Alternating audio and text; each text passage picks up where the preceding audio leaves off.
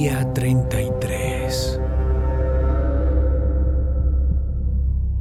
Tipos luciendo trajes caros, cabellos peinados en peluquerías donde conocen tus apellidos, bolígrafos con incrustaciones de oro, intercambios de tarjetas, apretones de manos y sonrisas falsas.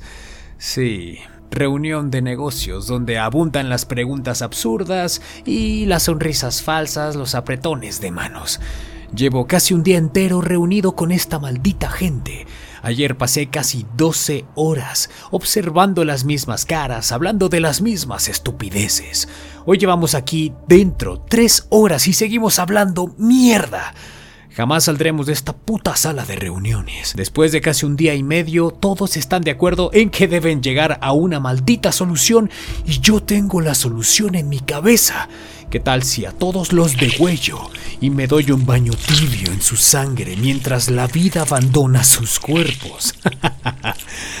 Pero no, no lo puedo decir, mi jefe jamás lo permitiría. ¿Por qué no puedo cerrar la boca del puto gordo barbudo que atormenta mi existencia? El gordo barbudo mira su reloj, un reloj caro, muy caro, y propone salir a comer. Y si vamos a comer, vayamos al restaurante del Cordero y del Buen Vino. Todos asienten. Ay, vamos. Es lo único que piensan. Comer, beber, babosear con la mesera cuando nos sirve comida y mirarle el culo cuando se aleja de la mesa. Sí, reunión típica de negocios. Estamos a punto ya de tomar el café después de una gran comida cuando mi celular comienza a sonar y a vibrar dentro de mi chaqueta. Es el señor inspector. Me levanto de la mesa pidiendo disculpas y salgo para atender la llamada. ¿Qué tal, amigo mío? Quería yo hablarte de un tema importante.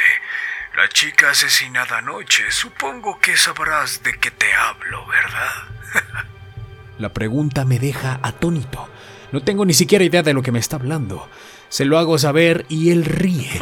El muy cabrón se echa a reír. Es muy gracioso. La policía ha pasado esta mañana a tu domicilio, pero no había nadie. Íbamos a buscarte al trabajo, pero antes he preferido llamarte. Estamos en la entrada de tu oficina y prefiero que bajes tú. Ahora soy yo el que sonrío y le hago saber que ni siquiera estoy en la ciudad. Ah, bueno, estoy ahora mismo en un viaje de trabajo. Salí ayer a las 7 de la mañana. Puede preguntar a quien quiera, ahí mismo. Ahora estoy en una importante comida de negocios y si no tiene nada más importante que decirme, señor inspector, le agradecería que me permitiera seguir ocupándome de mis asuntos. El inspector permanece unos segundos en silencio. De hecho, ambos permanecemos callados. ¿Puede usted demostrar que anoche no estuvo en la ciudad? La voz le ha cambiado. No puedo ver su cara, pero adivino cierto grado de ira, indignación y nerviosismo en su rostro. Por supuesto, en mi empresa y en el hotel donde me alojo puede obtener toda la información que precise. Le doy la dirección del hotel, me asegura que lo comprobará y cuelga. Vuelvo al restaurante. En la entrada hay unos periódicos sobre una pequeña mesa y observo la portada de uno de ellos. El asesino de mujeres actúa de nuevo en la ciudad. No puedo evitar leer el breve resumen de la noticia. Dice que una mujer joven aparece degollada junto a su coche en el garage. Es horrible, ¿verdad?